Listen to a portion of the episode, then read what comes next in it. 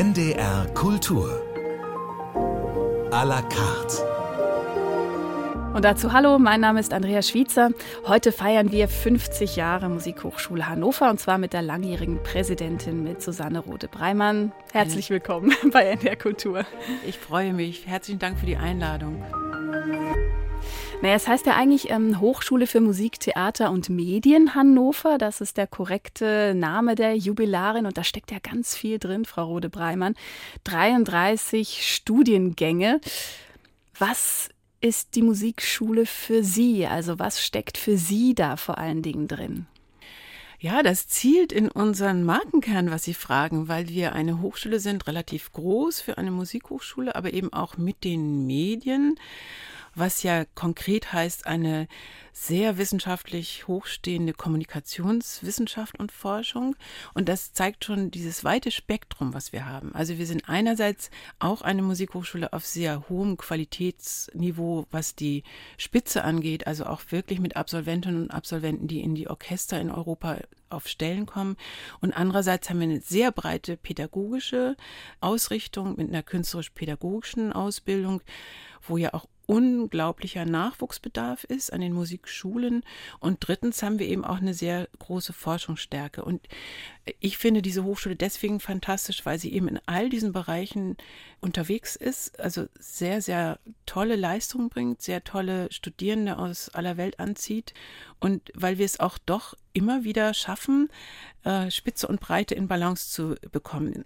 Und ich finde eben diese Balance und das Miteinander arbeiten in so einer Hochschule dieser Art eine tolle Herausforderung und das hat auch immer noch den Spirit von Richard Jacobi, der eben genau das so aufgeschrieben hat.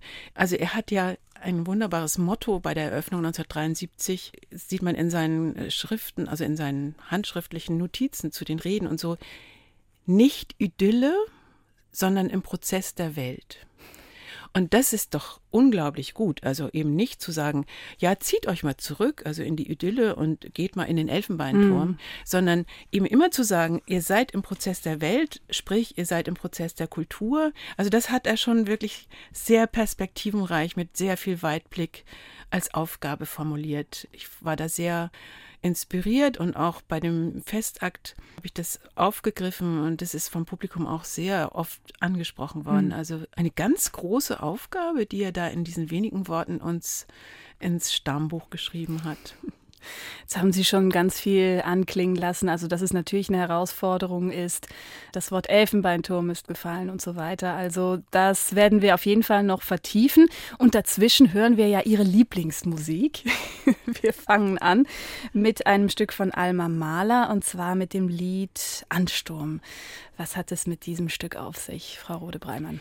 Zum einen habe ich ja ein Buch geschrieben über Alma Mahler und wollte noch mal hinterfragen, was ist ihr kulturelles Handeln? Also es wird immer wieder aufgerufen, Mahler hat ihr das Komponieren verboten und das ist ein großer Komplex, der mich gereizt hat, das nochmal anders zu erzählen. Also vielleicht aus einer feministischen Perspektive, aber eher aus einer kulturell Handeln beschreibenden Perspektive. Also sie war in den Netzwerken so kurz und klein. Und dann guckt man natürlich auch wieder auf, was hat sie komponiert, welche Lieder sind erhalten, sind ja nicht alle erhalten. Mhm. Und dann hat es mit dem Ansturm konkret noch eine andere Perspektive. Derselbe Text ist von Alexander von Zemlinski vertont worden. Und wir kennen das, Komponistinnen, da heißt es immer, naja, es ist eigentlich doch nicht so gut. Und ich habe in der Musikhochschule Köln einen anonymen Vergleich mit Zemlinskis Vertonung und mit Alma Mahlers Vertonung gemacht, sowohl mhm. mit Studierenden wie auch mit Lehrenden, auch mit äh, Professoren der Musiktheorie und habe gesagt, also ähm, welches findet ihr besser und warum? Also dann sind die Vorurteile weg, dass Frauen schlechter komponieren. Ja. Und das geht eben mit dem Ansturm und sie, also Zemlinski und Alma Mahler-Werfel haben andere Strategien, diesen Text zu vertonen. Aber das war ganz großartig, wie da die Kategorien, also können auch sagen Vorurteile oder äh, Vorwissen ins Rutschen kommt, wenn man das einfach mal anonym hört, anonym bewertet. Und deswegen verbindet mich das immer mit dem Ansturm auch diese Diskussion über die Einordnung und Bewertung von Kompositionen von Frauen. wir hören es natürlich nicht anonym. Wir wissen jetzt, es ist die Vertonung von Alma Mahler und wir hören hier den Ansturm. Sopran Julia Moormann und am Klavier Friederike Sieber.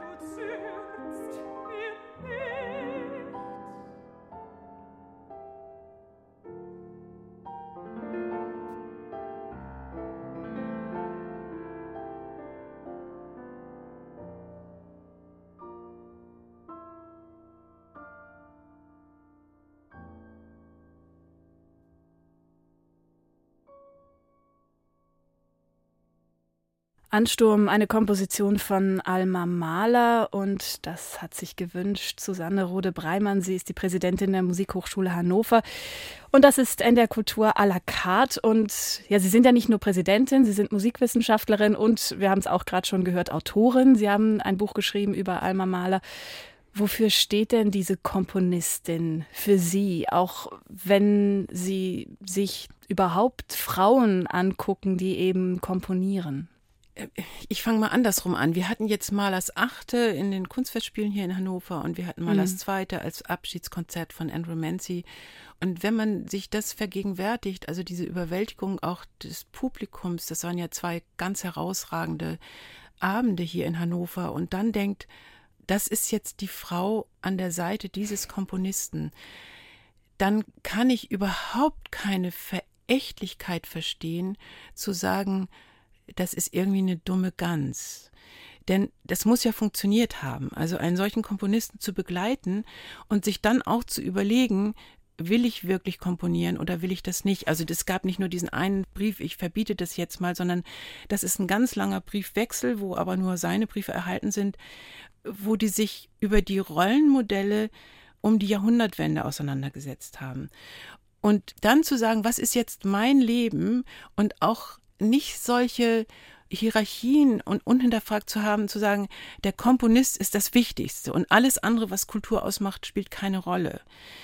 Das ist wirklich so spannend, das dann mal sensibel zu beschreiben. Und ich finde, das hat auch ganz viel mit Hochschule leiten zu tun. Also es sind lauter Menschen, die ein Potenzial entdecken und dann an Grenzen zu kommen oder auch in Reibung zu kommen mit Lebensmodellen oder auch mit Berufsmodellen und dann zu entscheiden, wie mache ich weiter. Und dann geht es auf eine Karte, dann ist es eben ich will Orchestermusiker werden oder ich suche noch ein bisschen und bin in der Musikvermittlung mit vielen mhm. Möglichkeiten. Und da dann eben auch so ein Unterstützersystem zu haben und zu sagen, ja, also dann mach es, glaub an dich. Also ich sage das oft, ich möchte in dieser Hochschule keine Zinnsoldaten produzieren, die dann passgenau irgendwo reinpassen, sondern ich möchte wirklich einen Raum öffnen mit den Menschen, die mir da anvertraut sind, Individualitäten zu entdecken. Und einmal Maler, um dahin zurückzukommen, hat dann eben ihre Individualität entdeckt, indem sie eben ein Kulturnetzwerk, ein Salon, also sie hat dann wieder so und so viel Künstler unterstützt. Also mhm. Werfels Karriere wäre auch ohne sie nicht so gewesen wie sie geworden ist. Und das finde ich sehr spannend und ich finde, das ist nicht marginal. Also ich, ich habe nicht diese Hierarchie. Ich kann, bewundere unendlich, wenn jemand was komponieren kann wie Gustav Mahler. Aber es ist nicht die einzige Rolle, so dass Kultur zustande mhm. kommt. Wenn wir nochmal auf die Frauen in der Musik zu sprechen kommen, wie das heute so ist, dann wird es an der Musikhochschule nicht anders sein. Also da gibt es auch im Jazzbereich vor allen Dingen Sängerinnen. Frauen entscheiden sich für Querflöte, Geige, Klavier und so weiter. Oder merken Sie, dass sich da was verändert gerade? Gerade? Ja, es verändert sich, aber es verändert sich für meine Ungeduld viel zu langsam. Sie sind also, kein geduldiger Mensch. naja, also ich bin jetzt auch lange unterwegs und wenn man so denkt, meine erste Stelle war an der Universität Bayreuth und mhm. da gab es 1988 drei Prozent Professorinnen. Und wir im Opernforschungsinstitut waren schon wirklich viel mehr Mittelbaufrauen. So, und von daher ist es gesehen bis auf jetzt ungefähr 30 Prozent Professoren ja schon auch ein Erfolg. Mhm. Ich finde, da sind so mehrere Schichten. Also das eine ist tatsächlich die Teilhabe von Frauen auf Stellen. Da ist immer noch viel zu tun. Also wir haben ganz unterschiedliche Prozentzahlen pro Fach, was Sie schon gesagt mhm. haben. Im Jazz sind es die Sängerinnen, aber sonst ist es fast frauenfrei. Also wir haben Eva mhm. Klesse mit Schlagzeug, das ist aber schon ein Wunder. Das war die erste instrumentale Jazzprofessorin, die berufen wurde. Aber wir in haben Deutschland, ja. in mhm. Deutschland ja. Und wir haben Musiktheorie mit einer Frau und wir haben Klavier mit einem Quotienten, den mag ich gar nicht laut sagen. Also es ist uns nicht gelungen, eine Juniorprofessur einvernehmlich auf den Weg zu hm. bringen, wo eine Frau kommt. Da sind viele große Aufgaben. Also was jetzt Stellenbesetzung angeht. Dann auf der Ebene der Studierenden sind wir tatsächlich bei gut 50 Prozent Frauen, die sich aber auch wieder instrumentenspezifisch oder äh, studiengangsspezifisch verteilen. Und dann gibt es dann manchmal so zum Beispiel Posaune. Da gibt mhm. es jetzt Studentinnen. Mhm. Und wir haben auch eine Tuba-Studentin. Also wo man denkt, guck, langsam wächst es nach. Mhm. Und dann, was ich ganz spannend finde, wir haben ja in der Genderforschung oder Geschlechterforschung am Anfang sehr viel über Komponistinnen geforscht und haben es immer noch nicht so richtig geschafft, dass die im Repertoire verankert sind. Und jetzt kommen plötzlich manchmal Studentinnen und wollen was von Komponistinnen spielen. Mhm. Und die dritte eben ist dann eben, dass wir innerhalb der Hochschule natürlich auch sehr stark über Diversity diskutieren und die junge Generation da umgetrieben ist, andere mhm. Wege zu gehen. Gibt es seit kurzem ein Flinter-Kollektiv bei Ihnen genau, ja zum Beispiel? Ja, mhm. ja. Und auch das, initiiert von Studentinnen. Ja, ja, genau. Also wir sind dabei, so einen Vertrauensrat zu bilden, wo alle Aktivitäten, die da sind, mal zusammengeführt werden aber das ist auch eine weite Amplitude. Also man merkt da immer, man hat da noch viel zu tun und man merkt da auch Generationenverschiedenheiten.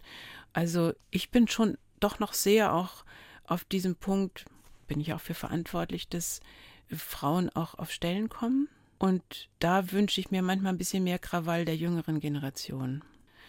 Die sitzen ja auch in den Berufungsverfahren dabei, aber sind ja eben auch immer eine Stimme und dass die da auch mal sagen, das wollen wir so nicht mehr. Das ist eben einfach auch eine Nicht-Gleichstellung. Wir hören gleich nochmal Musik von einer Frau, und zwar von Isabella Leonarda, eine Nonne und Komponistin aus dem 17. Jahrhundert. Und zwar hören wir das Ensemble Giardino di Delizie mit dem ersten Satz aus der Trio-Sonate Opus 16 Nummer 12.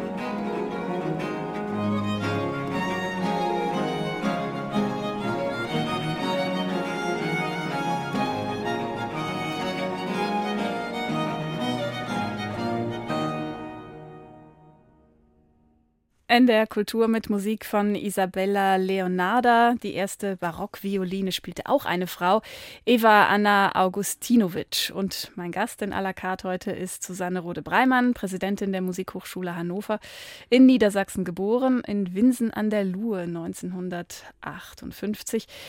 Wann oder wie sind Sie da mit Musik in Berührung gekommen? Ja, das passt zu unserem Thema vorhin. Also ich bin äh, streng genommen in Reudorf, heute zu Winsen an der Luhe, geboren, ein Dorf mit 800 Einwohnern, wo meine Eltern, als ich klein war, beide Lehrer waren, mhm. also in einer Dorfschule. Und die spielten in der Winterzeit mit allen im Dorf Theater und bereiteten immer einen gemeinsamen Abend vor, wo Kultur gemacht wurde. Das heißt, ich bin mit sehr viel Kultur aufgewachsen, aber äh, meine Eltern sind beide nicht Musiker oder so. Und es war tatsächlich der Musiklehrer meines älteren Bruders, der gesagt hat, der muss ein Instrument lernen.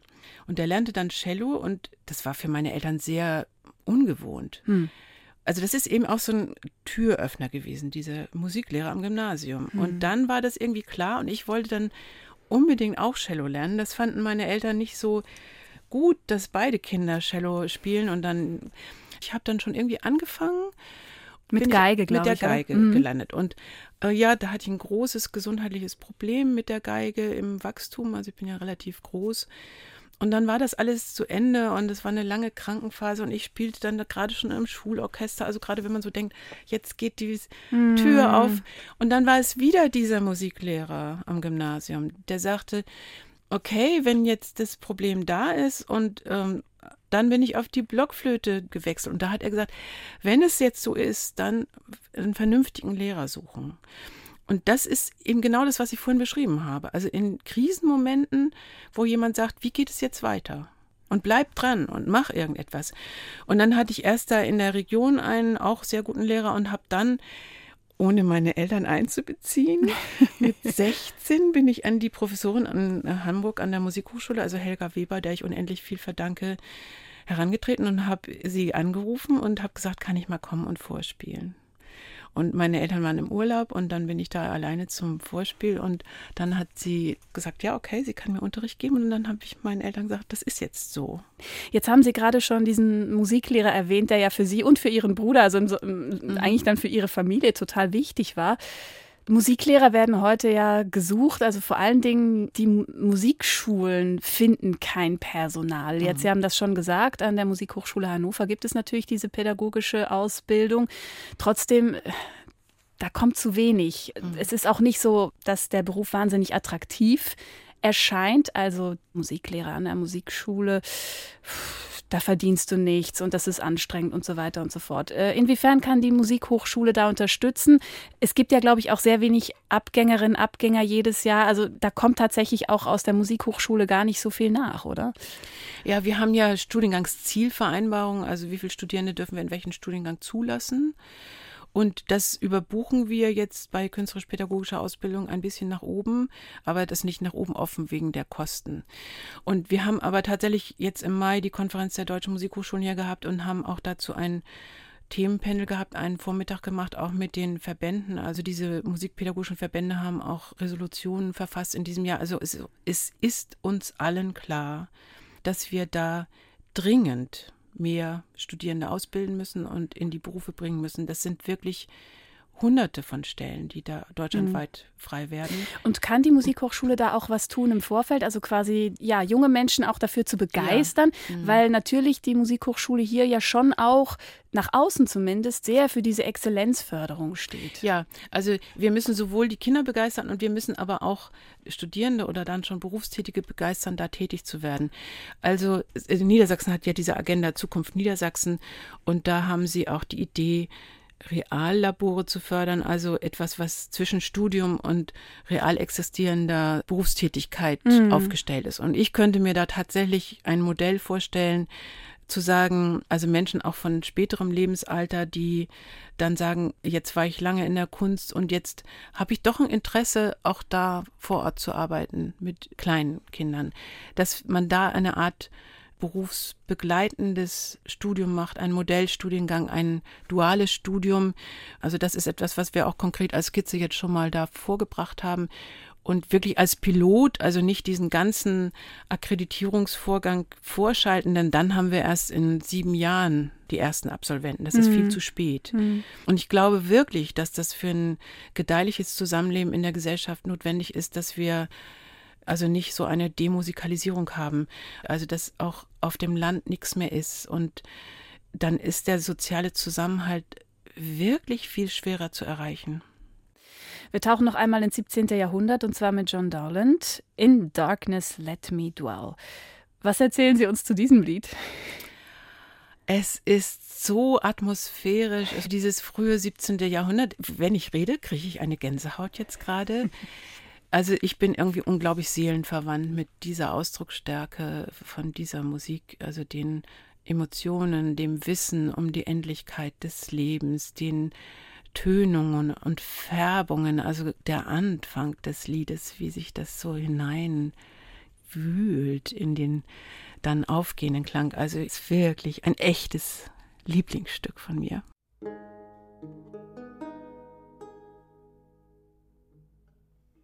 Música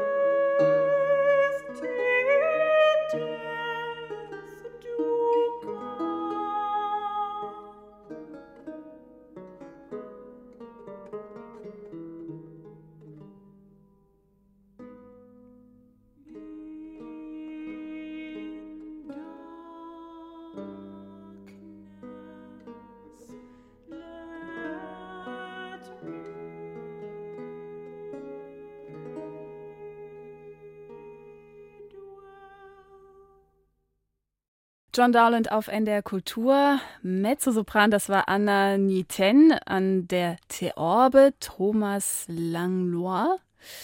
Kann man das auch studieren an der Musikhochschule Hannover, die Theorbe? Leider nicht mehr. Ah, nicht mehr? Nicht mehr, nein. Wir hatten, oder die Im Hochschule, 17. Jahrhundert war es natürlich ja. noch anders. Nein, es gab tatsächlich eine große Zeit der alten Musik an der Hochschule hier in Hannover. Ja. Und äh, wir sind in Sparzwänge geraten, zusehends. Und das hat leider dann auch die alte Musikabteilung sehr reduziert. Das war vor meiner Zeit. Und äh, wir haben dann aber tatsächlich die Gitarre und Laute, das war der Kollege Koch, das ist nach seiner Pensionierung nicht wieder besetzt worden. Das ist in Bremen an der Hochschule gibt es das und das ist auch immer wieder so ein Ansatz, dass wir da stärker zusammenarbeiten man sollte auch da so regionale Zusammenschlüsse finden, also Hamburg, Bremen, Hannover. Keiner kann alles, aber es muss unbedingt auch irgendwo die Möglichkeit geben, Laute und Theorbe studieren zu können, weil es uns verarmen lässt in der Vielfalt, die es gibt in der Welt und eben auch in der historischen Welt an Musik. Jetzt haben Sie schon gesagt, äh, Spardruck, da ist dann was weggefallen, aber man kann schon sagen, über die letzten 50 Jahre ist die Musikhochschule natürlich gewachsen, also ungefähr dreimal so viele Studierende, die ausgebildet werden. Und wenn wir uns den Bau angucken, der platzt jetzt doch tatsächlich langsam so aus allen Nähten. Ganz spezieller Bau übrigens, also wenn man von oben guckt, hat er so die Form eines Ohrs ist ja auch denkmalgeschützt, ein erhaltenswertes Gebäude, aber mm, wird langsam zu klein. Ja, langsam äh, bitte ich zu streichen. Ja, stimmt. Die Diskussion ist, äh, ist Jahrzehnte ja, alt. Es ist dramatisch zu klein und Sie haben das richtig gesagt. Also das ist für ungefähr ein Drittel unserer jetzigen Studierendenzahl gebaut worden und ist ein absolut toller Bau, also wo wirklich formvolles Function, das, was damals da war an äh, Studiengängen und so weiter, hat seinen passgenauen Platz in diesem Haus gefunden. Damals gab es zum Beispiel noch nicht vier Blechbläserklassen. Also es gibt keine Räume, wo nicht einem die Ohren tendenziell abfallen, wenn man da drin Posaune, Trompete, Tuba unterrichtet. Mhm. Wir hatten damals noch das Schauspiel im Haus, das ist längst auf der Expo. Es gab damals eine Tanzabteilung, die ist dann leider auch mal in einem großen Sparkonzept des Landes Niedersachsen geschlossen worden. Ja. Das sind Räume, die haben eine perfekte Lüftung. Eine perfekte Lüftung ist Gift für akustische Klangübertragung. Das sind aber jetzt im Moment unsere großen Räume, wo eben große Ensembles und kleine Orchesterproben äh, stattfinden. Mit Ballettstange noch. Mit Ballettstange und Spiegel. Und das passt alles überhaupt gar nicht mehr. Und wir sind jetzt wirklich in der Phase, also das klingt jetzt ähm, hart, aber wir steuern auf eine Katastrophe zu. Also wir haben elf Standorte und von diesen elf Standorten ist auch vieles angemietet. Und ja. wir haben jetzt tatsächlich das Damoklesschwert, dass dann ein Vermieter auch mal sagt, also ich möchte jetzt mehr Geld und zwar wirklich drastisch oder ihr seid raus. Und diese Gefährdung ist jetzt noch dazu. Die zweite ist, wir haben schon lange aus dem Sondervermögen des Landes Geld, um die abfallende Betonfassade zu renovieren, mhm. aber wir haben keine Ausweichräume. Und die dritte Gefährdung, das ist dieses Dauerproblem, dass wir zwar einen anerkannten Flächenbedarf haben, aber es zeichnet sich einfach nicht wirklich konkret etwas ab, wo es dann sein kann. Woran liegt das? Also da sind Sie ja mit, seit Jahren mit dem Land, mit der Stadt da auch im Gespräch. Ja, mit dem Land. Also die Stadt hat ja damals die Hochschule gebaut mhm. Und dann dem Land übergeben und gesagt, so, und ihr seid jetzt für alle ja, Personalkosten mhm. zuständig. In der Situation sind wir leider jetzt nicht, sondern das Land ist der Träger und das Land sucht schon auch. Aber das Land hat natürlich auch nicht nur in unserer Hochschule einen furchtbaren Sanierungs- und Bau-Nachholbedarf. Äh, und man muss sich dann ja auch immer, wenn man einen Standort findet, dann wird die Wirtschaftlichkeit geprüft. Da sind wir jetzt gerade. Also wie viel kostet es, das instand zu setzen? Die Studierenden haben alle, also wir haben ja während Corona Gott sei Dank einen ganz guten Kurs gefunden, immer doch irgendwie uns da durchzuretten. Und das haben die alles mitgemacht. Als aber dann im Zuge des Ukraine-Kriegs auch nochmal im Wintersemester Energie gespart werden musste und wieder wir die Öffnungszeiten etwas verkürzt haben, da war Revolte im Haus. Und das kann ich auch verstehen, weil das ist schon nicht mehr ein sachgemäßes Studium auf diesem hohen Niveau. Sie sind 2010 als Präsidentin angetreten, auch mit dem Wunsch, Moderatorin zu sein. Also auch die Disziplinen mehr zusammenzuführen. Wenn Sie jetzt sagen, elf verschiedene Standorte, das ist ja dann eigentlich fast gar nicht möglich. Wo sind Sie da in diesem Prozess? Ja, als Beispiel unser Schauspiel auf der Expo mhm. Plaza und unsere Jazz Rock Pop auf dem Weidendamm, also äh, Nordstadt, haben eigentlich Interesse zusammenzuarbeiten. Die können aber nicht das umsetzen. Also die sind eine Dreiviertelstunde unterwegs, mhm. rauszufahren und wieder zurück. Das kann man eigentlich nur projektweise. Also es ist nicht dieses zu sagen, wir machen jetzt mal flexibel eine Veranstaltung. Das erschwert das enorm. Also das ist das, was unsere Zwangsjacke ist. Und das andere ist, wegen dieser, also einfach nicht mehr auskömmlichen Finanzierung, habe ich ja tatsächlich 2020 eine sehr starke Intervention beim Ministerium mit Unterstützung der Hochschulratsvorsitzenden auf den Weg gebracht und die hat uns dann in die Situation gebracht, einen Masterplan für 2030 zu entwickeln in einem partizipativen Prozess mit den Hochschulangehörigen und der beschreibt und ist ja auch beschlossen von allen Gremien sehr viele von diesen Schnittstellen. Also eben zum Beispiel auch ein Modellstudiengang, wo man mal sagt, können wir das nicht vielleicht anders machen? Können wir wieder Freiraum schaffen für gemeinsame Projekte? Im Stundenplan, da muss man einfach größere Freiflächen haben und auch Freiräume schaffen, um sich mal aufeinander einzulassen. Das braucht auch Zeit. Also zum Beispiel, wir haben ja die Musikermedizin, wir haben die Kommunikationswissenschaft, wir haben die äh, jüdischen Musikstudien, das ist auch sehr einmalig in ja. Deutschland. Also einmal gibt es noch wir haben Musikpädagogik, wir haben die Musikwissenschaft. Und tatsächlich jetzt zu sagen, jetzt bleibt man nicht in euren Instituten, sondern setzt euch mal zusammen, wo ist das Potenzial, wenn wir wirklich zusammen mal was beantragen. Also das ist tatsächlich auch in Umsetzung. Da sind viele gute Ansätze in dem Masterplan. Und das, also klingt jetzt ein bisschen pathetisch, aber ich würde fast sagen, es ist ein Geschenk der damaligen Staatssekretärin Sabine Johansen, zu sagen, schreiben Sie doch mal einen Masterplan.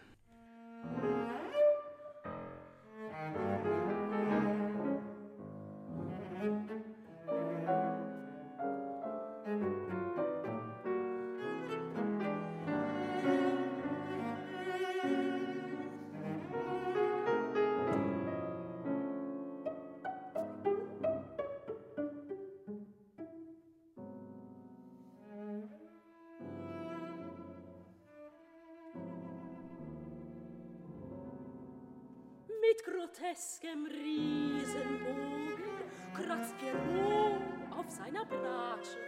Wie der Storch auf einem Bein knipst er trüb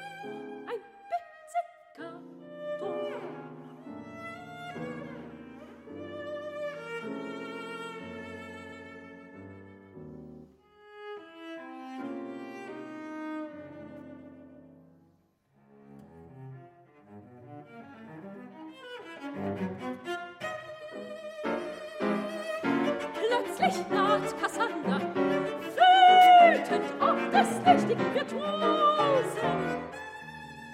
Mit groteskem Riesenbogen kratzt Pierrot auf seiner Bratsche.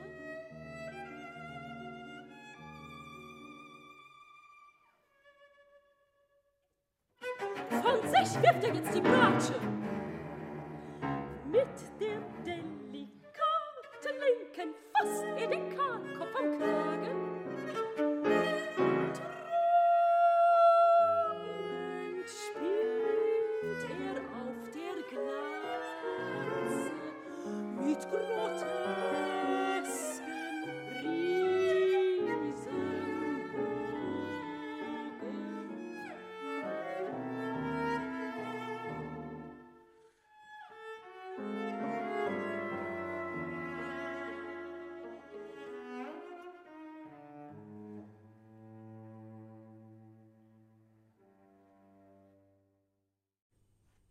In der Kultur à la carte mit dem Melodramenzyklus Pierrot Lunaire von Arnold Schönberg.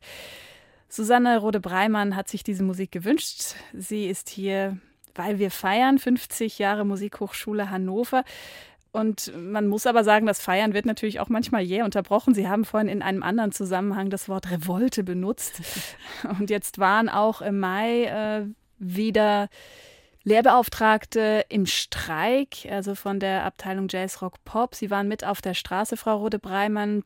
Es geht da um die Arbeitsbedingungen, also bessere Bezahlung, Fahrtkosten, die nicht übernommen werden. Man muss auch sagen, dass die Honorare an der Musikhochschule hier deutschlandweit sehr tief sind. Die Forderungen waren da jetzt 50 Euro in der Stunde und hier werden dann so 38 gezahlt.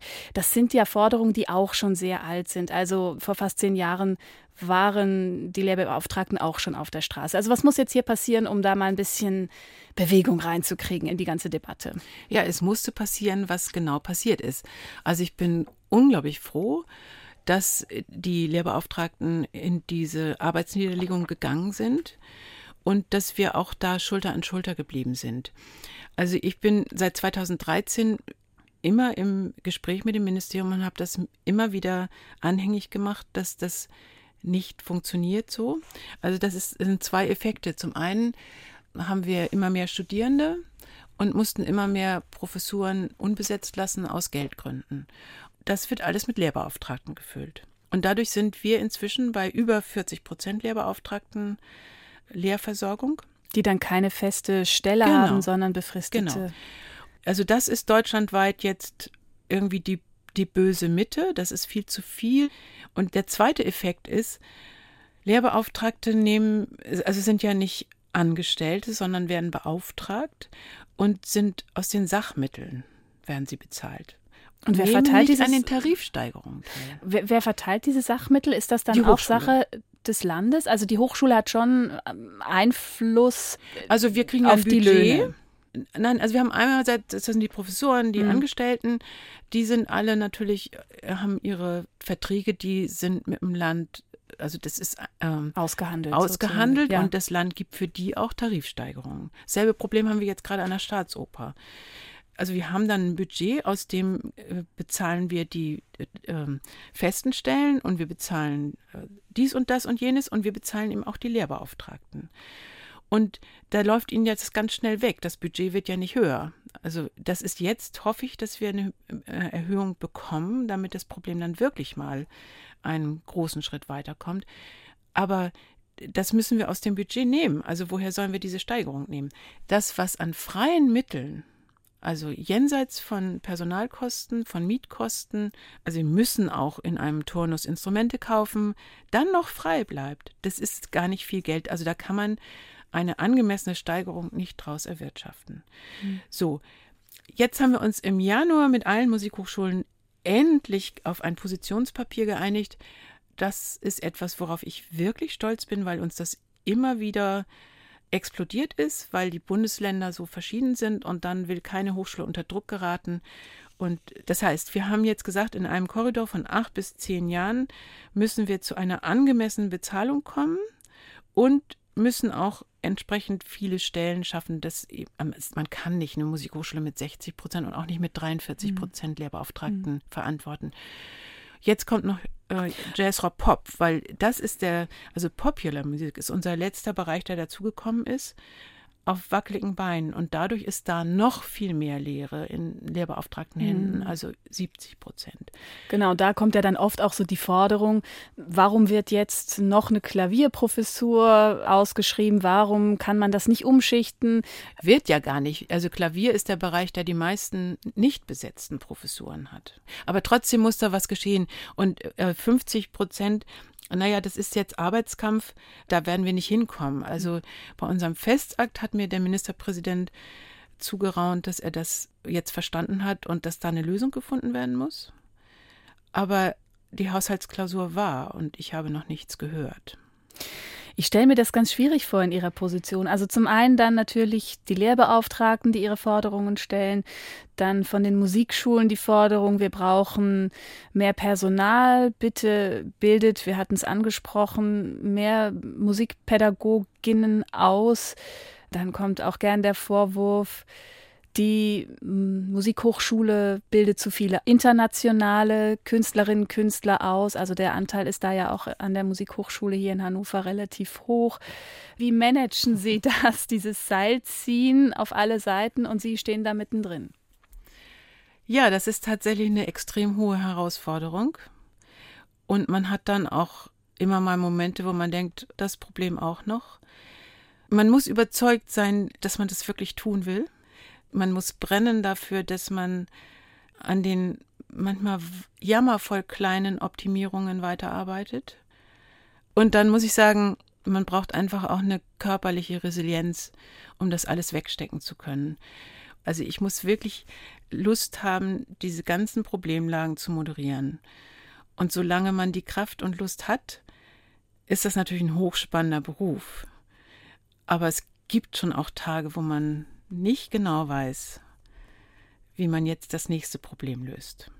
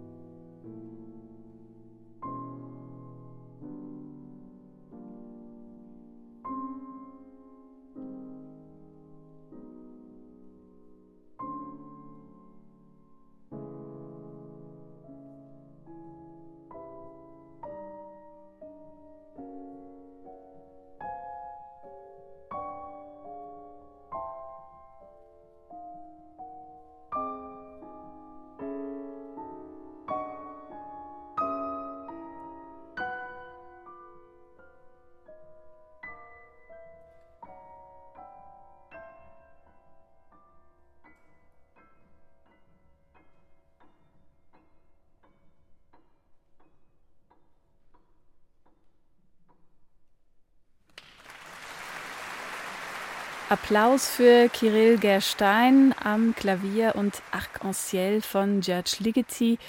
Eine Aufnahme aus der Elbphilharmonie anlässlich ihres fünfjährigen Bestehens und Musik, die Sie ganz besonders bewegt. Äh, Sie haben in Hamburg studiert, unter anderem bei Ligeti, Frau Rode-Breimann. Ja, also ich habe natürlich nicht Komposition studiert an, an der Musikhochschule, aber Ligeti hatte dann mit Martin Warnke, kunsthistorischen Professor, und Nils-Peter Rudolf vom Schauspielhaus so eine Veranstaltung, also ein Studienangebot, was für alle offen war. Und mhm. das hat mich tatsächlich enorm geprägt. Also man kann sich gar nicht vorstellen, Ligeti war so lebendig. Er zog selbst Martin Warnke, der nun einer der Großprofessoren in der Kunstgeschichte ist, in seinen Bann. Und er hat uns alle so in den Bann gezogen mit dieser Forscherlust. Er hat dann seinerzeit eben kam er immer ins Musikwissenschaftliche Institut oder ließ seine Assistentin kommen und äh, ließ sich Gesamtausgabenbände aus. Also eben äh, Musik des 14. Jahrhunderts, die ich in meinem Blockflötenstudium rauf und runter spielte und damit sehr vertraut war. Und er holte diese Bände und war gerade dabei, eben sich mit dieser Altmusik zu beschäftigen und eben mit den Rhythmen aus Nordamerika. Das heißt, so die Welt zu öffnen und in diesem unentwegt beweglichen geistigen Kopf von Legitim hat das alles Synthesen gebildet. Also wir waren alle in diesem interdisziplinären Denkraum, der solche Kräfte nach zum Erfinden und zum Neudenken hatte. Und da ist eine Haltung bei mir geworden. Also ich bin ja nicht Ligeti-Schülerin in dem Sinne, mhm. aber diese Haltung, die ist unglaublich prägend gewesen. Da spürt man jetzt die ganze Lust und Leidenschaft ja. von äh, Frau Rode Breimann, Präsidentin der Musikhochschule hier in Hannover. Sie hatten vorhin das Wort Demusikalisierung in den Mund genommen. Und da muss man sagen, in Niedersachsen ist das äh, die Ausgaben, was Kultur angeht, pro Kopf extrem tief lässt fast die Vermutung entstehen, das Land kümmert sich zu wenig um Musik, um Theater, um die Oper, um alte Musik, um den Jazz. Sehen Sie das auch so? Ja, das sehe ich so. Und ich habe schon so verzweifelte Tage, wo ich sage, das ist ein wirklich furchtbares Rüben- und Autoland. Also das muss ja auch alles sein. Also es ist immer blöd, wenn man da in Konkurrenzen kommt. Aber gerade auch diese lange Zeit als Vorsitzende der 24 Deutschen Musikhochschulen, natürlich sind wir dauernd am Austausch. Also wie macht ihr das mit den Lehrbeauftragten?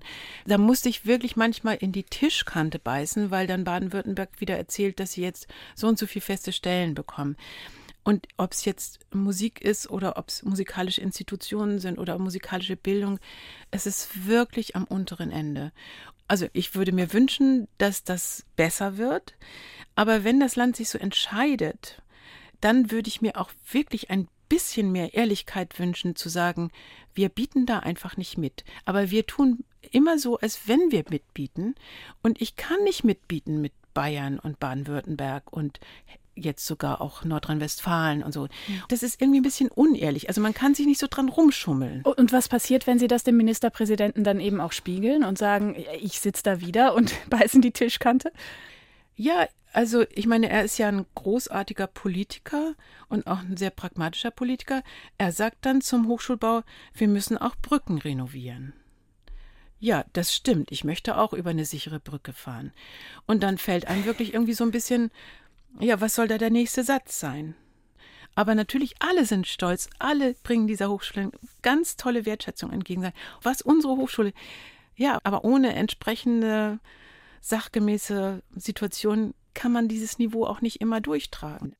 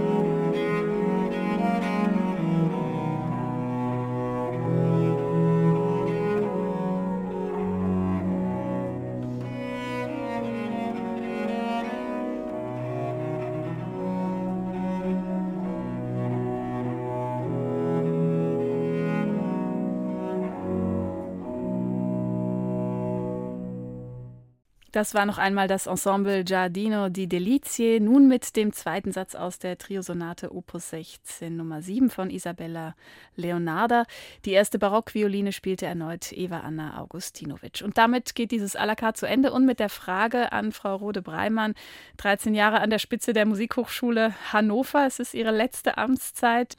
Der Nachfolger ist ja jetzt auch gerade gewählt worden, Philipp Ahner. Was glauben Sie, was er mitbringen wird? Inwiefern, dass er die Musikhochschule vielleicht nochmal anders beeinflussen wird? Also es gab ein sehr spannendes Bewerberfeld und das heißt, dass es auch attraktiv ist, sich um die Leitung dieser Hochschule zu bewerben. Und Philipp Ahner bringt ein spannendes Portfolio mit in dem, was er bisher gemacht hat, zum Beispiel an der Musikhochschule in Trossingen. Und ein Aspekt ist gewiss auch die Digitalisierung, wo ich mir verspreche, dass er auch wirklich in die Zukunft führende Impulse setzen kann. Sie bleiben aber in Hannover, oder nicht? Naja, das ist sehr spannend gewesen. Also als so rundum alle verstanden haben, dass die Amtszeit wirklich endet und ich auch nicht anstrebe, eine dritte zu machen, also was ich ja. demokratisch nicht gut finde, da sind viele Flöhe zu mir gehüpft gekommen. Und das waren teilweise Hochschulleitungen und teilweise aber eben auch wissenschaftliche Dinge. Und manche Flöhe sind auch ganz schnell wieder weitergehüpft. Aber jetzt hüpfen zwei wissenschaftliche Flöhe noch um die Wette.